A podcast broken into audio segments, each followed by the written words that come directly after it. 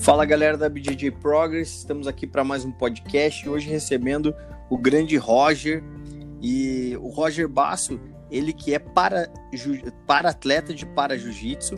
E aí a gente vai conversar um pouquinho com ele sobre toda essa jornada dele, essa história. É, além de ser um grande campeão, também é um, é um exemplo aí para a gente poder seguir de perseverança.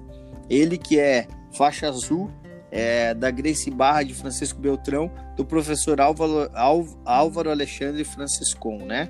Que é um grande professor, uma pessoa referência aí na região é, para para trabalhar com o para jiu-jitsu, mas principalmente para formar campeões, porque já virou um celeiro lá em Francisco Beltrão de medalhistas aí. E a gente está recebendo hoje o grande Roger para trocar uma ideia e entender um pouquinho de como é, o jiu-jitsu apareceu na vida dele, como que mudou a vida dele e também entender um pouquinho sobre como o, o para jiu-jitsu ele é importante para essa nova é, postura dos campeonatos de adaptação do campeonato, de formatação do campeonato e também é, a oportunidade de novas pessoas que tenham algum tipo de, é, de necessidade ou algum tipo de, de dificuldade é, motora, de limitação, na verdade, possam se adaptar ao jiu-jitsu e também entender como que ele se adaptou ao universo da luta, que muitas vezes não é o mais escolhido para a maioria das pessoas que tem algum tipo de deficiência ou que tem algum tipo de limitação. É, e eu quero conversar hoje com ele, com o grande Roger Bass, e fazer esse entendimento é, de como que o esporte de contato, o esporte de luta, o esporte de competição de alto rendimento se aplica na, na vida dele e como ele consegue conciliar isso com a família e tudo mais. Então, Roger, seja muito bem-vindo ao nosso podcast da BJJ Progress. Fique à vontade com a gente, é uma conversa super à vontade, sem nenhuma regra. Então, a gente vai conversar um pouquinho sobre tudo, mas estamos muito felizes de você estar conversando com a gente, campeão. Tá... Manda um oi pra galera aí. Olá, galerinha do BJJ Progress. É uma honra estar participando desse programa aí. Já tive meu brother Alisson aqui que participou. É um programa muito show que eu, eu sempre busquei seguir. É, eu deixo abertas as perguntas para ti, para nós desenvolver. Deixo a minha honra aí. Obrigado pelos elogios. Retribuo em dobro. Fica à vontade de fazer essa pergunta como é que você quer começar, qual que é o primeiro ponto aí para nós ir desenvolvendo esse assunto e falar desse amor que eu tenho pelo jiu-jitsu também. Muito legal. Roger, é, deu uma cortadinha só na hora que você estava falando ali no comecinho, mas aqui no podcast a gente vai resolvendo todos os, todos os, todas as nossas é, nossos probleminhas técnicos aí. É, só, só, só no, no comecinho, a hora que você começou a falar, deu uma falhadinha. Então eu vou pedir para você repetir de novo a tua fala aí, teu, o comecinho da tua fala, só para a gente registrar e depois a gente vai, vai faz as edições, mas só para começar de novo ali, aquele, aquele pedacinho para o início deu uma cortada. Salve galerinha da BDG Progs, é uma honra estar participando desse programa aí, show aí, já tivemos meu brother Alisson aqui de Francisco Beltrão que participou, foi muito show. É uma honra estar participando e deixo aberto aí as perguntas aí para nós desenvolver esse, esse papo maneiro hoje, nesse dia. Boa! Agradável. Excelente. Muito obrigado. Galera, estamos hoje aqui então com, com o grande Roger. Roger, Fala um pouquinho pra gente é, de. Primeiro, né? A gente, como você mesmo falou, a gente trocou uma ideia com o Alisson Flores, que foi muito legal, muito bacana mesmo. Foi, fizemos aí uma live com ele também, um tempo muito, muito especial, para falar um pouquinho sobre o para jiu-jitsu. Por que, que demorou tanto, sabe, é, para que esse tema, o para jiu-jitsu, ele chegasse nas competições, nas grandes competições? Por que, que demorou? A gente percebe que é, o jiu-jitsu já está aí há muitos anos. E por que, que demorou tanto tempo assim para que o para jiu-jitsu ele começasse a se tornar um tema recorrente e a gente pudesse ver mais atletas competindo nessa modalidade? Eu acho que na minha visão o para jiu-jitsu ele começou a nascer agora, tipo, já nasceu, começou a crescer agora por causa da falta de atleta que tinha antigamente. Eu já peguei um, um pouco do jiu-jitsu para jiu-jitsu já um pouco mais, mais bem visto, mas a maioria dos campeonatos que eu luto, que eu comecei a lutar, eu lutava convencional. Não tinha o para jiu-jitsu no campeonato regional, no campeonato grande não tinha. Então, eu acho que faltava muito era aquele porém de professores buscar os atletas. Porque a gente que sofre uma lesão, a gente não. A gente mesmo disse, não busca a luta. A gente teme sofrer uma lesão acima dessa lesão que nós já temos. Porque tu sofre uma lesão, tu cria meio que um trauma. O que, que os atletas, as, os, as pessoas que têm a lesão ou a deficiência, eles procuram um esporte de menor contato, natação, atletismo, e não tem ampla visão para artes marciais. E algo que, que é meio que uma barreira ainda. E a gente vê que agora que está começando a ter aquela visão aqui Francisco Beltrão, eu já treino há mais, cerca de dois anos. E nós já estamos com quatro atletas ainda. E coisa que tu vê no, em qualquer outro esporte, modalidade que abre, ele explode assim de vereda. Acho que um pouco mesmo é o receio. Porque a divulgação é boa demais. É o medo, é aquele assim, ah, vou praticar um esporte 100% contato e vou acabar me machucando. Isso que acho que dá uma barreira para o atleta, o para-atleta não começar a praticar artes marciais. Só que ele não vê que o jiu-jitsu é o esporte mais adaptável na atualidade. É muito interessante a tua fala, né? Porque é, a gente nunca imagina, né, Roger, que, a, que, que, uma pessoa que já passou por, tantas, por tantos desafios, ele vai acabar tendo medo de ter uma nova lesão. E, e isso é um fato, é muito uma questão psicológica também que tem que ser trabalhada, né? É preciso que, o, que, que os, as pessoas que sofreram algum tipo de, de acidente, algum tipo de lesão, é, que vitimou elas no sentido de ficarem com uma limitação, que elas podem sim re recomeçar e começar no esporte, e tem um esporte como o jiu-jitsu, ou esporte, enfim, em geral, para que ela possa é, se sentir também presente, se sentir bem, se sentir feliz é, é, é, um, é, uma, é uma pessoa como qualquer outra, buscando um esporte como qualquer outro, para poder ser feliz dentro daquilo que pratica. Então, na tua opinião, é, faltam competidores porque ainda existe o medo de que existam novas lesões e que talvez piore a condição é, mais do que ela já está. É isso que você está falando? É, isso, tipo, a limitação, muito se leva à limitação. Tipo, se limita a isso, falar, ah, eu vou treinar o jiu-jitsu e acaba temendo a lesão e se limitando demais. Acho que a primeira barreira que impede é a pessoa mesmo, sabe? Tu chegar no esporte antes de praticar e pensar, ah, eu não vou conseguir fazer isso. Acho que tem uma barreira também nisso. É bem uma isso mesmo. Seria, é, seria uma barreira mais psicológica, né? É, não, é, não, não, é, não é nem tanto uma questão de barreira ou limitação física, ela é psicológica. A primeira é psicológica, a segunda é, é a limitação física mesmo, né, Roger? Porque vamos colocar, vamos, vamos colocar em escala, né? A primeira seria uma limitação psicológica, tipo, eu não sou capaz de fazer ou isso não é para mim, né? Então tem que vencer essa primeira barreira. A segunda barreira é a barreira do deslocamento mesmo, né? A pessoa é. que tem uma limitação, ela tem que, pô, para você sair de casa, para ir treinar, muitas vezes a pessoa não depende só dela, ela depende de que alguém acompanhe, ou leve, ou vá buscar, ou tem alguém é para auxiliar de alguma maneira. Então isso também é um outro fator que limita. Uhum. E uma terceira limitação que a gente poderia colocar, é claro, a gente vai falar de uma por uma. Uma terceira que nós poderíamos colocar é a limitação social é, é, o, é, é os professores estarem preparados para adaptar a técnica para que as pessoas que são do para jiu-jitsu possam competir para o para atleta, né? É, então a questão também de ter uma academia com tatame acessível, o ambiente tem que ser adaptável, com o banheiro, vestiário adaptado. Então, existem adaptações que precisam ser feitas e a maioria das academias não está preparada. Eu, eu, eu elenquei três aqui por minha própria vontade, tá, Roger? Mas eu queria que você me falasse de um por um. Eu tô certo, eu tô errado, qual que tá na frente? É. Então, a primeira é psicológica, a segunda é física e a terceira a social. É, tu encaixou certinho isso. Porque o primeiro passo é, é o teu psicológico, é Igual tem uma frase que o professor Alvo sempre fala: se você não acreditar em você mesmo, não tem como por que acreditar. Então, se você se limita, é igual tem a frase na Bíblia: se tu não pode, se tu não se ajuda, nem Deus pode te ajudar. E o professor sempre visa isso. E você falou desde o começo, sempre vivo disso. Quando eu entrei na, na jiu-jitsu, eu vi as quedas dos caras, falei, como é que eu vou fazer essa queda? Como é que eu vou meter um sotokai e um igoshi sem uma perna, né?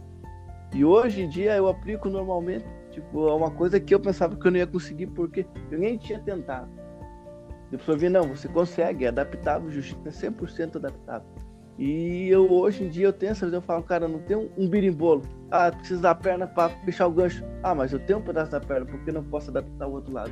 Hoje em dia eu tenho essa visão, graças ao professor ter visado o ponto A, o número um da tabela nossa, que é o que? Você quebrar essa barreira de se limitar, eu não consigo falar, eu consigo eu posso e eu vou conseguir. Acho que foi o que me justiça e conseguiu tão em pouco tempo ter conquistado o que eu conquistei hoje. Muito legal. E, e no segundo ponto, que é, que é a questão física, estrutural, deslocamento, adaptação física da academia, como isso funcionou para você? Isso foi um limitador ou isso tranquilo? Você tirou de letra é. ou é ainda um problema dependendo do tamanho da, da gravidade da lesão, da deficiência? Para mim, nunca foi problema a locomoção, porque eu sempre tive caro. Para mim chegar na academia foi sempre sossegado. A academia tem um tatame no andar de baixo, o tatame não tem elevação, né? tatame muito top. Então, para mim, no minha dificuldade na amputação de perna, não, não, não tive barreira para isso. Cheguei, treinei, agi normal, foi tranquilo, para mim, né? Mas a gente vê os outros atletas, tipo uhum. tipo o Alisson, já tem, teve um pouco que depende da mãe dele, isso. Mas tem aquele porém, né? Ninguém fica sem treinar, né? Precisar, nós vai lá e busca. A coisa que sempre foi falado. Ah, Show. Não tem que ir pra casa. Fa família mesmo, né? Não tem. Ah, não tem que ir pra casa Ó, isso não é desculpa, não quer treinar, fala que tá cansado. Vamos que levamos embora. Acho que é. Acho que, acho que toda academia Gracie Bar, acho que jiu-jitsu, não pisando a GB só, mas tem esse porém família, né? Um lutar pelo outro. Então eu me lembro que um campeonato o Alisson estava machucado, eu falei, pô, agora vou ter que lutar por mim e por ele. Que é isso que tu, tu começa a viver pra família, tipo, não pra você. Tu começa a praticar jiu-jitsu porque tu precisa ceder teu corpo pro outro treinar. E acho que é o que outro pensa. Ah, hoje eu vou treinar porque eu, o meu brother vai lá treinar e ele precisa do meu corpo para aplicar as técnicas. E é isso. Muito legal, muito legal. E essa terceira questão, que é a questão social, né? Porque você tá, que nem é legal, legal, você tá falando da tua história, né? Mas também tá dando como exemplo eh, os colegas que você tá vendo com dificuldades maiores do que a tua ou dificuldades é, tão, tão grandes quanto, né? Mas fala um pouquinho para a gente dessa questão social. É, às vezes, também, você já tinha pensado em algum momento em ir para uma academia de jiu-jitsu e ir lá e você imaginava como você ia ser recebido? É, você, você imaginava que as pessoas fossem receber você com tanto respeito, carinho e amizade? Ou, você, ou como é que é isso para você? Você já tinha praticado outros esportes antes? Porque houve um convite do professor Álvaro para você, para você, é, para você ir para a família GB. Mas eu quero saber, eu quero saber antes. Eu não quero, é, já, você já vai contar desse encontro lá no mercado, Sim. que vocês se cruzaram, mas eu quero saber antes. Você já tinha procurado outros esportes? Você já tinha praticado outros esportes? Já havia sido convidado para treinar outros esportes? Na verdade, tive, tive. Eu quando eu praticava antigamente, eu praticava Muay Thai, já tive contato com isso. Uhum. E, mas nunca pensei em praticar. Tinha no quartel, quando eu servi a Força Nacional, o Tenente Salcha, que hoje é capitão, a, me convidou a treinar Gil e eu sempre dei para trás, nunca, nunca fui praticar. Mas eu nunca me recebi um dia que eu me lembro que eu fui com um primo meu no ginásio, o convite para praticar handebol, pratiquei, pratiquei, só que é um esporte que não depende só de ti, né? Depende de uma equipe, coletivo e e não me interessou muito porque acho que não tinha união naquela equipe. Tipo, os caras mesmo. Tu era novo, tu era forte, tu tinha isso, os caras tentavam meio que desviar tu do foco do professor. Eu acabei mesmo que treinando umas duas semanas e parei. Aí veio de acontecer conhecer o professor Alvo. Muito legal. E como que foi esse encontro aí no mercado? Tava lá escolhendo as batatas, lá escolhendo o arroz, o feijão, e aí chega o professor Álvaro e foi... como é que foi essa história? Conta um pouquinho aí. Chegou me assustando. Confesso que me assustei. foi, foi, foi uma história meio que a gente, que a gente encontra que é o pescador falando, né? Tava indo um domingão, né? um domingão, falei, pô, comer uma carne com meu pai, né? Cheguei no mercado aqui, Entrei no mercado, fizemos uma compra da carne, eu andei, ele passou por mim, ele é a esposa dele, né? Falei, que olhou assim, me encarou, falei, que eu fiz? Passei de volta, outra partilha, nós estava pegando, acho que refrigerante, ele encarou de novo. Falei, que Deus, com a sorte que eu tenho, né? Capaz dele me surar por bobeira. O que, que eu fiz pro cara, né? Tipo, ele é motoqueiro, barba grande assim, tu não conhece a pessoa, orelha estourada, né? Falei, meu Deus, cara, além de ser lutador, não foi com a minha cara. E eu entrei no caixa assim, e ele veio. Só que ele veio na minha reta, assim, e ele veio assim, já me puni comigo mesmo. Falei, meu Deus, proteger meu corpo ali, se de entrar, vai.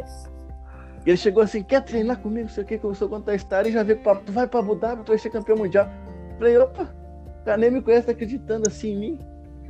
Me deu o panfletinho da academia, eu cheguei em casa, fizemos churrasco, conversei com meu pai, conversei com familiares. E só pega e vai. Peguei na segunda-feira lá, falei assim pra ele, ó, eu tô interessado, só que tô passando, não ter condição de pagar, isso aqui, como é que foi o pagamento? Falou assim, tu só pega e lute pra mim. E comecei a treinar, né? Daí ele chegou assim pra mim e falou, tu nasceu pra isso? Eu falei, mas nasceu o quê? Ele não, tu vai pros Emirados. E isso foi me motivando cada vez mais, cada vez mais. E daí teve um campeonato convencional, ele já me jogou no campeonato, ele falou, pega e luta, pega e luta, pega e luta. E eu comecei a criar mais amor, mais amor. Hoje em dia a gente fica um dia, dois, três sem treinar, fica aquele psicológico. Esse cara, tô treinando, tu tá parado. Já dá aquela tristeza. Mas foi assim, foi algo que. Que legal, cara. Então, então você chegou aquele barbudão com a orelha estourada ali no mercado, ficou te encarando, você falou, pronto, arrumei confusão e nem sei do que que tá acontecendo, né? Porque a gente tem aquela sorte, né? Chegar a andar mais de 100 metros da pé, cai um avião em cima, né, cara? Daí ele veio olhando pra nós e disse, meu Deus, cobriu meu vulto ali, né? Foi, só me defendi. Nossa, muito legal, muito legal. E como que e como foi essa essa essa essa relação tua no tatame? Segunda-feira chegou para treinar, ele falou: "Vamos, vamos cair aí no tatame, vamos ver o que acontece". É? Ali você já você já sentiu que tinha alguma coisa de diferente? Você sentiu que aquele lugar era teu, que aquelas pessoas eram é, iriam se tornar uma família para você ou não? Ou você falou, ah, vamos ver qual que é, foi levando, foi levando, é. ou já de primeira você já se encantou com o jiu-jitsu? Acho que foi de primeira. Eu me lembro que eu cheguei, foi treinando no segundo andar, para ter uma noção. Eu subi aquela escada assim, eu cheguei lá, ele falou assim: pega aqui, ó. Já me jogou o kimono assim. Vai levar. Outra pega aqui, faz esse troque. Lá me troquei, subi lá em cima para treinar. Na hora que eu já sentei, dobrei meu joelho, já senti aquela essência. Acho que tá, falar, tá, tá falando por falar, mas tu sente. Eu tava pesadão, tava tipo, triste, cansado. Parece que sugou tudo por lá. Apareceu um sorriso na cara, a galera começou, vamos treinar, vamos treinar. Tu sente dor, tu sente aqui, tipo, a galera me acolheu muito, muito. Foi um acolhimento eu cheguei lá, parecia que eu já estava treinando há mais de 10 anos. O cara já perguntando, sente mal de falar da perna? Eu falei, não, não, seu negócio fique tocando nela, essas coisas. O cara, ah, mas como é que não vai tocar? Tem que fazer pegada, E fomos conversando e quando vendo eu já tava, parecia irmão, assim, conversando. O professor Álvaro, do jeito dele, extrovertido. Foi algo muito muito legal. E, e, essa recepção da galera, o quão importante foi, Roger, é, para você a recepção, as pessoas te receberem no tatame como você sendo um igual. Porque geralmente as pessoas não olham para uma pessoa com deficiência como igual, né? Geralmente as pessoas olham, é, a maioria das pessoas olham com pena, com dó, mesmo sem saber a história, né? Às vezes a pessoa nem sabe qual é a tua história, nem sabe qual é a tua essência, nem sabe o que, que, o que aconteceu contigo, e a pessoa ela já bate o olho e ela não te vê, não olha para o Roger, ela olha para sua amputação. E aí a, a, pessoa muitas vezes ela, ela resume você no, na amputação, na, na tua deficiência, ou digamos, na, na, na tua limitação, vamos usar essa palavra. É, então a pessoa ela, ela, não vê o Roger, ela vê o, a, a, lesão, ela vê o, o teu acidente, mas ela não vê você como pessoa. É. Isso aconteceu com você ou, ou não? Ou você sempre foi um cara resolvido com essa questão? Ou a tua amputação ela, ela, ela trouxe para você também esse estigma? Que é o natural, é o natural de não deveria ser, né? Não é. deveria ser o natural, mas é o natural. A gente não pode ser hipócrita. Não é. vamos falar que a nossa que a sociedade evoluiu tanto assim não, não, agora não. que não, né? Vamos ser honestos. Então, a gente também não está aqui para contar mentira. A grande verdade é essa, que as pessoas ainda têm esse, esse olhar. As pessoas batem o olho e olham para tua amputação. Elas não batem o olho e olham para o Roger. Como, como foi para você a hora que você chega no tatame e aí você tem um acolhimento de pessoas que são, teoricamente, são pessoas que são saudáveis, que não tem problema, que não tem amputação, que não tem deficiência, mas que te trataram absolutamente como um igual. Falaram, ah, vem cá, senta aqui, puxa ali, pega aqui, vamos lá. Como é que foi para você? Foi importante é, esse acolhimento? Eu acho que com certeza foi, não dá pra dizer que não foi. Tu chegar se sentindo, ah, não ter uma perna, vou praticar um esporte que tu vai lutar com pessoas termos normais, que não tem nenhuma, defici nenhuma deficiência, né? O único problema é que os caras são loucos mesmo. Então, é, não tem. Eu só sei que quando nós começamos a treinar, ele já não jogou rola pra mim, né? Acho que é o primeiro passo que você faz com qualquer faixa branca é não jogar em rola, né? Os caras não sim, sim, sim faz um rola com pitbull ali, já, já não vê no outro dia, né? Passou, um tempo aí, fiz primeiro rola assim com o cara, o cara me tratou normal assim. Falei, poxa, acho que eu te tratar, tipo, igual para igual, não ficar de ceninha, de ah, eu vou te dar a posição, fazer isso para te agradar, acho que é o primeiro passo. O primeiro passo é não tratar a pessoa como coitado e ninguém graças a Deus, acho que a disciplina que o jiu-jitsu dá tratou vocês. Tipo, acho que o jiu-jitsu ensina a tratar todo mundo igual. Já acho que foi esse. Muito bom. Muito legal. E fala um pouquinho agora sobre a experiência da sua família com relação a isso. O que, que a sua família falou, pensou, disse, agiu, ou comenta, ou comentou sobre você ser um atleta de jiu-jitsu, cara? Fala um pouquinho sobre essa ah. importância ah. aí de, da, da, da opinião, da, do quanto a. Porque geralmente, né? Vamos falar aqui mais uma verdade, né, Roger? Isso. É, é a maioria das pessoas é, que tem uma, um, familiar, um familiar que tem uma deficiência, é, a fam... não a pessoa, né? Não a pessoa. A família acaba caindo numa, num protecionismo que é ruim muitas vezes. É, é tipo, não, não vai fazer isso, vai se machucar, onde já se viu, luta, não, para, já tem isso. As pessoas acabam é, é, querendo proteger, porém, elas fazem de maneira errada. Elas querem proteger você de algo que vai fazer bem para você, mas sem saber, na ingenuidade.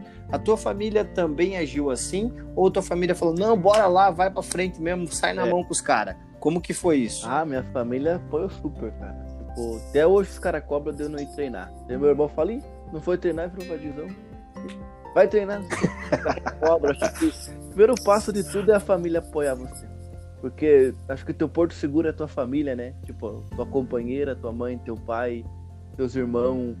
Tipo, ali é o porto seguro teu. Se os caras acreditam e tu, até às vezes tu vai desistir, ah, não vou treinar, vem teu irmão fala, vai lá treinar, cara, pode ser vadio, e vai desistir do que te salvou de um poço. Então acho que o apoio que minha família me deu e me dá até hoje é o que me motiva. Às vezes, quando, tipo, com essa lesão assim, eu tô parado, parado, os caras, ih, ó, botando desculpinha, lesão, vai treinar, vai treinar, vai treinar. Tipo, é algo muito gratificante para nós que o primeiro passo que tem que vir o reconhecimento é da família. A gente que como Sim. pessoas é que é, a gente não busca o conhecimento do, do estranho. É tu dar orgulho para tua mãe, pro teu pai, pra tua família. E quando tu tá conseguindo isso, acho que filho nenhum vai querer parar de fazer. E, e é o que tá me motivando a continuar, é isso aí.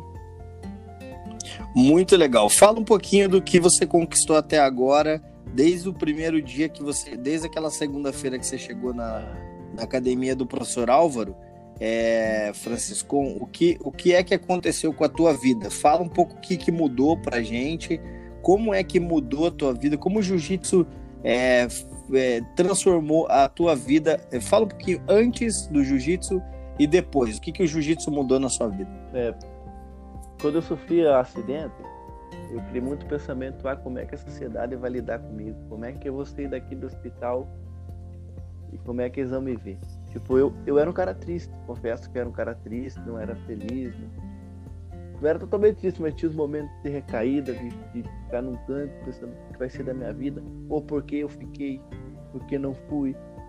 E, e quando o jiu-jitsu apareceu assim de vereda, eu falei, ah, tem um propósito. Agora eu tenho um propósito. Você pensa, agora tem um propósito.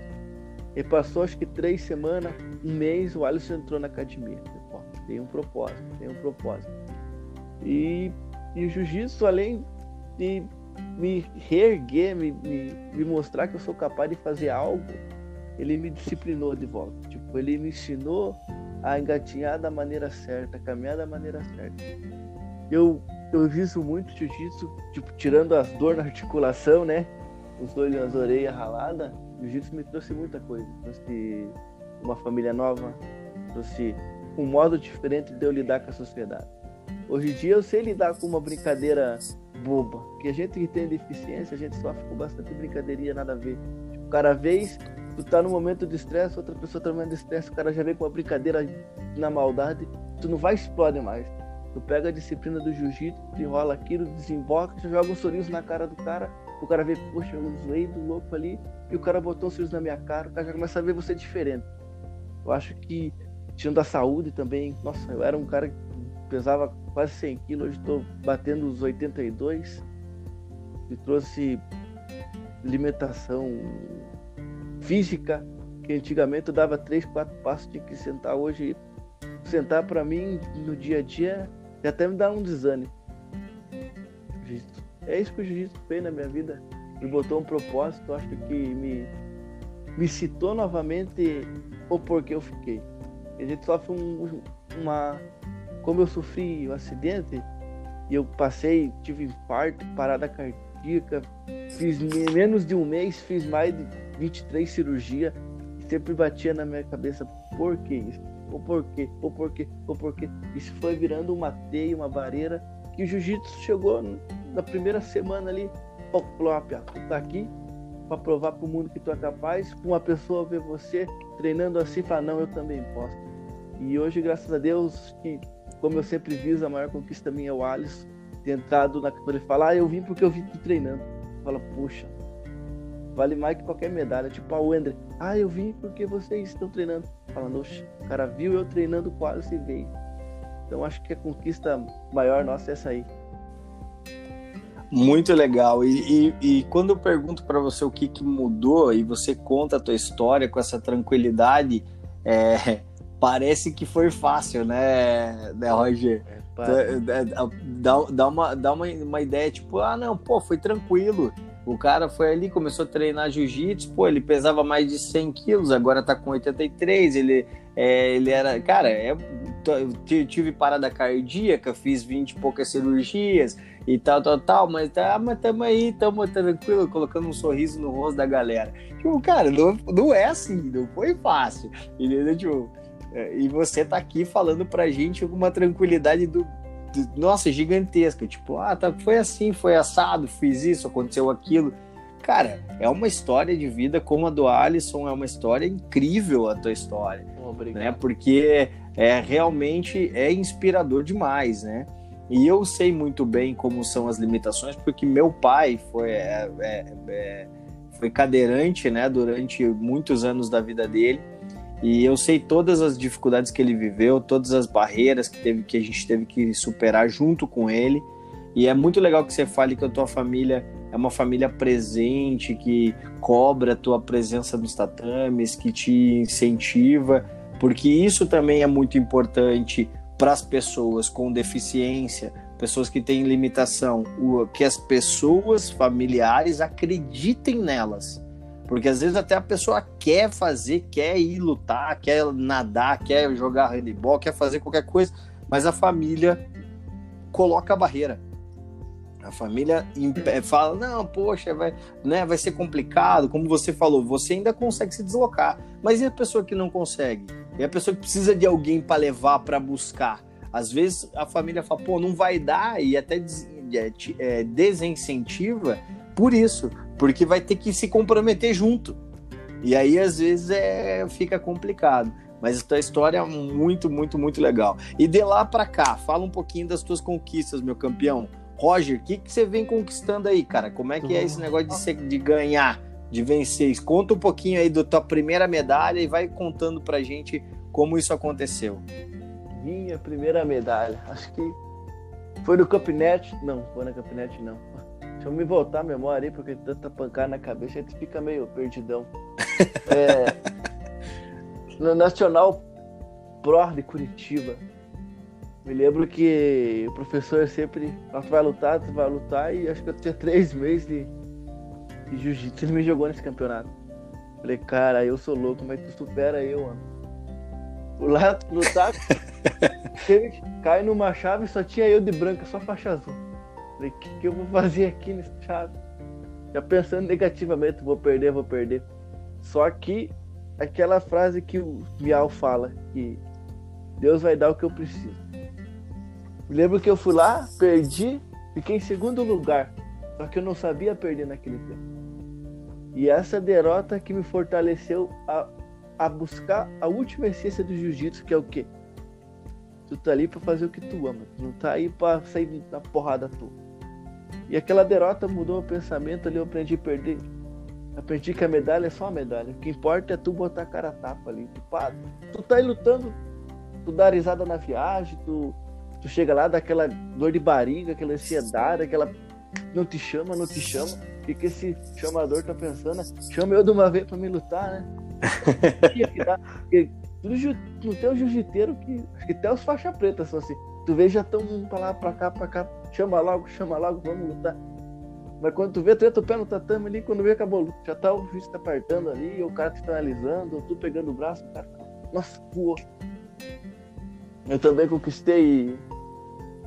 Lembro, acho que o campeonato, acho que eu me superei mesmo, foi na do mestre da ceia aqui, Francisco Beltrão. Eu cansadão, falei, cara, eu vou ir só pra, pra ganhar um bronze, né? Vou lá e saí com dois ouro e um bronze. Falei, meu Deus, hoje eu tava, aquele dia eu tava pra lutar. Aquele dia eu tava inspirado, mano. Acho que nunca me vi tão inspirado. Consegui regional. A regional eu tenho bastante, devo ter uns 5, 6 medalhas de, dos regionalzinhos, assim. A gente vai só para não perder, só para dar risada e se divertir mesmo. Daí tem a minha maior conquista, né? Que é, que é o Mundial, né? A gente sair daqui, me lembro que nós estava treinando, cara. Pesado, pesado. E acho que não sei o que passou na cabeça minha do Alisson de puxar o Alisson pra guarda. Na hora que eu puxei, ele bateu, na hora estourou o quadril dele, foi toque. Assim. Não sei quem ficou mais assustado, se foi ele ou eu. Tipo, ele deitadão dando risada, eu estava de choque. Falei, Alisson, fala assim, o que que deu, o que que deu, o que que deu. De vez os caras socorreram o Alisson, os, os médicos que treinam na academia estavam socorrendo eu ali, cara. Calma, calma, calma. E o Alisson que tava quebrado. Daí conseguimos ir, juntamos um dinheirinho, Cheguei lá.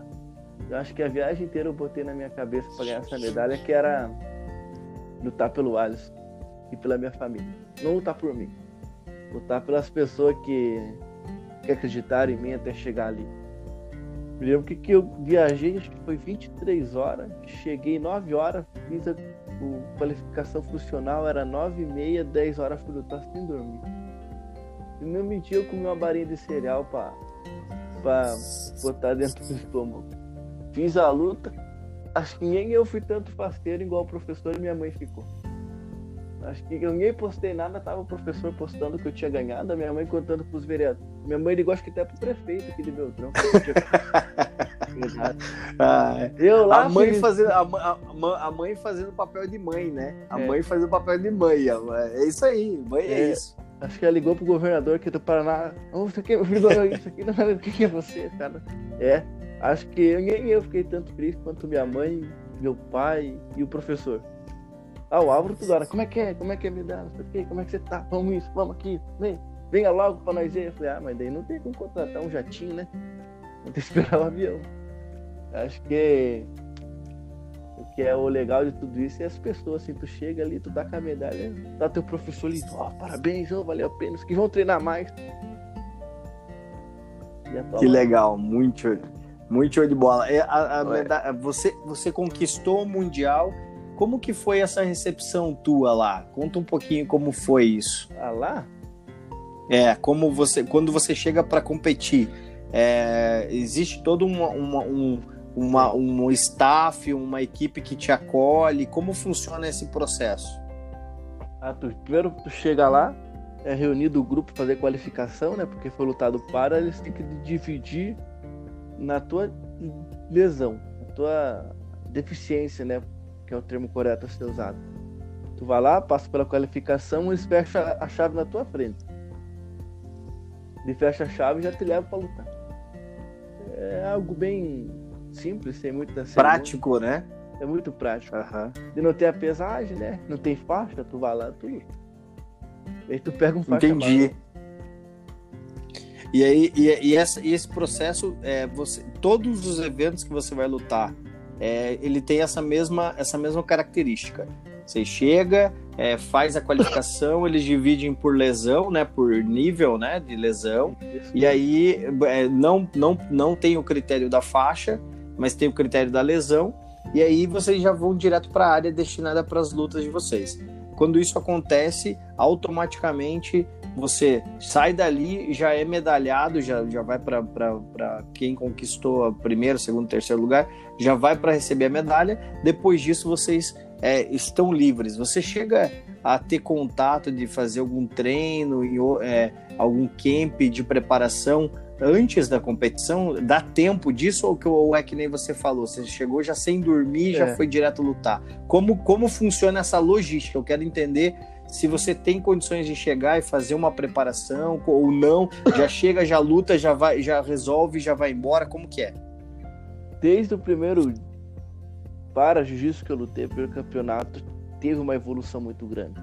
Teve, esse um ano, dois anos, teve um, um salto enorme. Quando eu cheguei era essa burocracia. Chegou, pesou, fez a qualificação, luta. Até lá nos Emirados Hoje em dia, tu faz a qualificação num evento, eles arquivam e tu se afilia na CBJJP. E é o uhum. seguinte, tu se tu entrou no, no site, tu se inscreveu pro campeonato, tu tendo o, a carteirinha, automaticamente ele vai puxar tua lesão, tua faixa, tu não vai precisar passar pela qualificação profissional. Tu só vai pegar Entendi. e lutar. Tem tempo sim para fazer um preparo psicológico, um capezinho, tipo, ah, uma peçadinha de desvio, pegada de lapela, isso dá tempo normal. Se tu tiver teu professor ali para te ajudar, o teu colega, é feito muito isso, mas não numa área reservada tipo normal do convencional. Tu tá ali na área de, de aquecimento. Tá aquecimento, né? Tu tem teu capezinho, às vezes tu teu colega ali e faz a tua teus macetezinhos aí para tá com os músculos quentes, né? Para não ficar trocando pegada com o corpo frio. Porque senão, meu Deus, ninguém aguenta dor, né? Sim, sim, sim, com certeza. Com certeza. É, qual, qual, qual o recado que você deixaria para a galera é, para tanto para as pessoas que estão nos ouvindo no podcast, como também para as pessoas que vão nos ouvir, é, que de repente elas não ainda não se sentir, não se decidiram em, em treinar jiu-jitsu ou até acham que dentro daquelas nossas, daquela nossa tríade lá, né?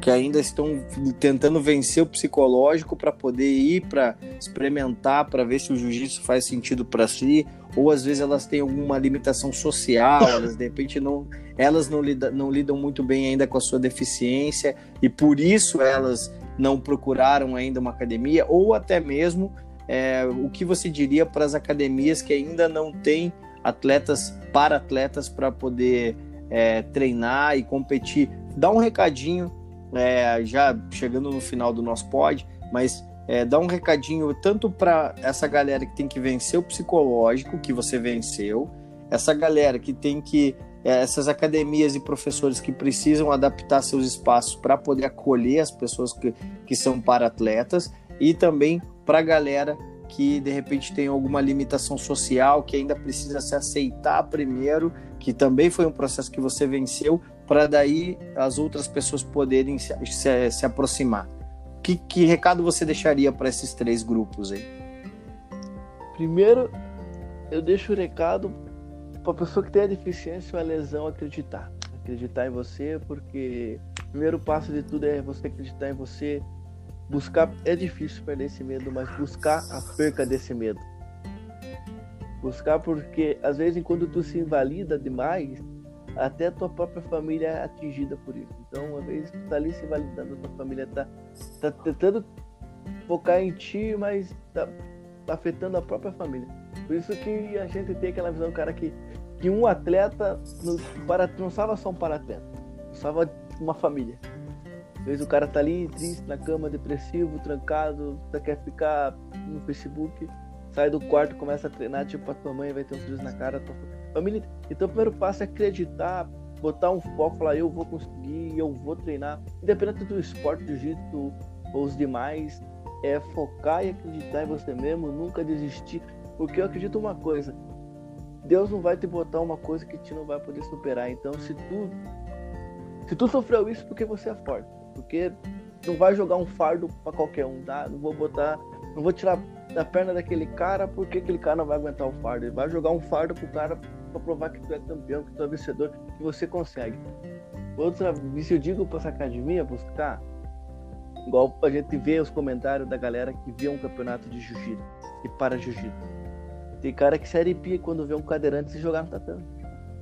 É uma coisa que até eu, às vezes, assim, os caras chegam na beirada do tatame ali, pum, pega e se joga assim. fala, meu Deus. Fica assim, sente uma adrenalina, te dá um arrepio. É algo que, uma sensação que é única. Tu vai assim, com os caras ali, vai, às vezes, quando tu mexe o braço ali, fazendo guilhotina, fazendo técnica ali que nem passava na cabeça, o cara conseguia. Pegando Kimura, jogando armlock. Eu, eu pedi um armlock, o cara usa só as mãos. Falei, como é que esse cara conseguiu? É, é demais. Muito legal. Buscar. Né? Acho que se o professor tem um paratleta na academia, é difícil lidar com o paratleta. Porque o paratleta é um bichinho teimoso. E, tipo, eu já sou mais visado, mas o Alisson é um bichinho teimoso. É, o professor também tem que preparar o psicológico, porque o para-atleta é um, é um carinha meio que picar. Ah, não vou fazer isso aqui. Vai que tu vai conseguir. Ah, não vou fazer. Vai que tu vai conseguir. Tem que fazer. Ah, verdade, eu consigo. Tipo, é o professor vai ter a. Acho que eu não sei explicar porque não sou eu professor, mas a gente vê quando a gente tá ali treinando, assim, o, o brilho no olho do professor fala, uma vez em quando chega essa academia de fora, assim, tu vai lutar de igual com os caras, assim, ele fala, meu o paratleta aí tá dando bico nos outros. tipo, moral, né? Tipo, por, por ver que salvou a família. Show. E acreditou na pessoa certa. Mas não por buscar um fim material, mas tipo, acho que aquele sentimento, cara, ó, meu papel tô fazendo aqui. Muito é legal. deixo de visão pra galera. Hein? Muito bom, muito bom. Sensacional, cara. Roger, muito bom mesmo, cara. É, Ju, tem alguma perguntinha pro Roger aí? Não? Não, não, no, nesse momento não. Então tá bom. Rojão, cara, foi muito legal, cara, muito bom mesmo a gente conversar. A tua história aí, uma história muito, muito, muito bacana. É claro que a gente deixa também nosso abraço pro grande professor Franciscon aí, Álvaro Franciscon, que, cara, é sem dúvidas nenhuma é uma referência aí para a galera do Para Jiu-Jitsu, é, ter você e o Alisson aí também é muito legal é, de vocês conseguirem é, motivar tanta gente e conquistar tanta coisa em tão pouco tempo, mas ao mesmo tempo com tanta energia, com tanta é, dedicação, tá? Fico muito feliz mesmo da nossa conversa aqui, muito, muito, muito feliz de a gente poder trocar essa ideia, de a gente poder é, entender também como é que funciona a vida de um paratleta, as limitações, as dificuldades, os medos, as dúvidas, é, saber que vocês estão sempre se superando tanto quanto nós. Muitas vezes a gente é meio preguiçosão, que nem se você falou. Eu sei que também bate uma preguiçinha em vocês às vezes, de querer pôr, de, né? Como é natural para todo mundo. Mas a superação e tudo que você vem conquistando é, é exemplar. Continue com essa dedicação, continue com esse foco tem a nossa torcida da BJJ Progress e a galera que está nos ouvindo aí também, com certeza, é, vai estar acompanhando mais o teu trabalho, tuas conquistas Max, e os teus desafios. Eu tenho uma pergunta Bom, agora. Agora eu pode tenho. falar, Ju. pensei, pensei bem, tenho. É, Roger, eu tenho Vai. uma pergunta assim. Como é que você se vê no jiu-jitsu, na sua vida, nos próximos anos, assim? Quais, quais são as suas expectativas? O que, que você tem planejado, assim? Você tem alguma coisa assim, que você tá pensando? Legal. Tenho, tenho. Eu Acho que o principal foco nosso na atualidade é abrir uma academia só de para jiu-jitsu. Show, Tipo, legal, Uma hein? academia, uma turma, né? Tipo, ser professor e focar naquilo. Os caras chegar, ah, não, ele tem uma turma que um professor que é habilitado para treinar com pessoas com a lesão. Porque o professor Alvo, ele sempre está se professor, ele tem o diploma da CBJJP, como lidar com autista, com, com síndrome, com amputado, com paralisia. Ele fez o curso, ele buscou se profissionalizar, professorizou eu e o Alisson. Então o primeiro foco nosso é isso. Claro que eu também busco a carreira, né, de lutador, tipo, porque é o sonho de todo jiu-jiteiro é ter uma carreira que só treina e luta, só treina e luta, treina e luta, abre uma turminha, dá aula e vai para os campeonatos.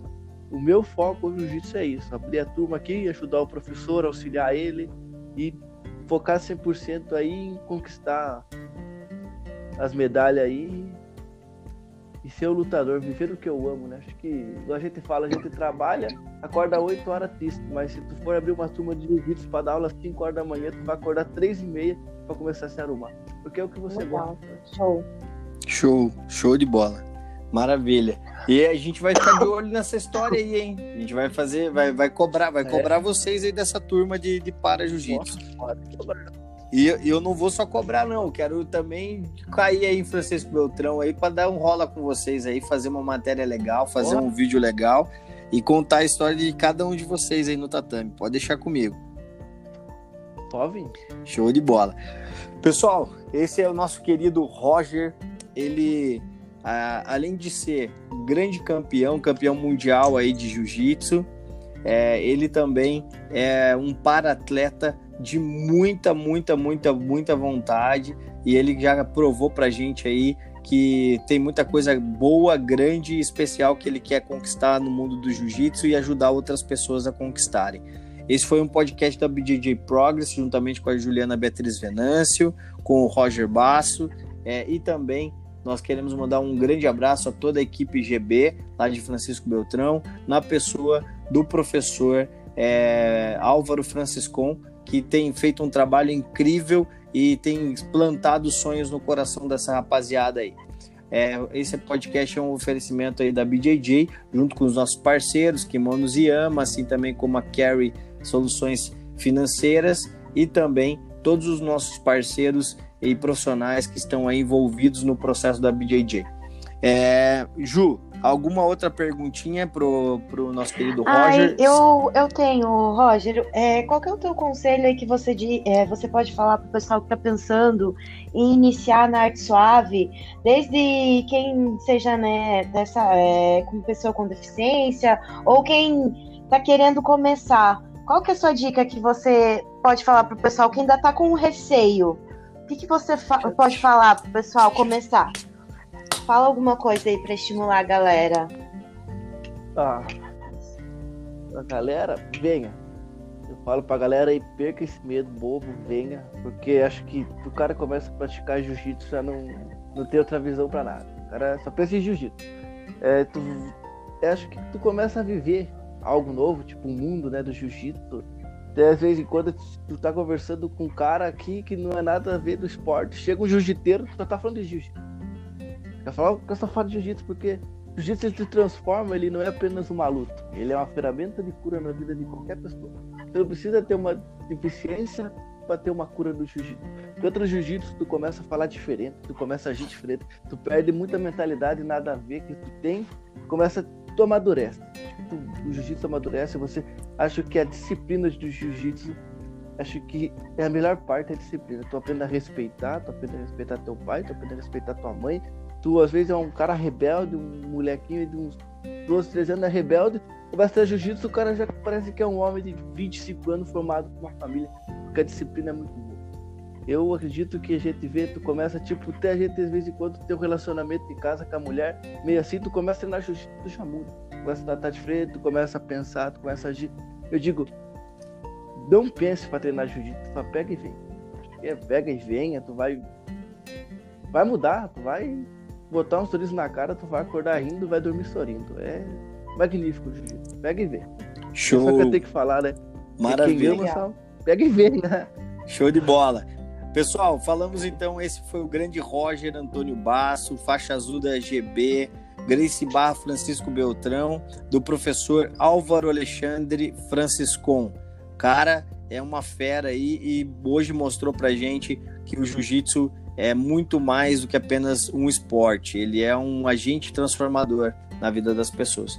Muito obrigado, Juliana, muito obrigado, é, Roger, um grande abraço a vocês e viva o jiu-jitsu! Os.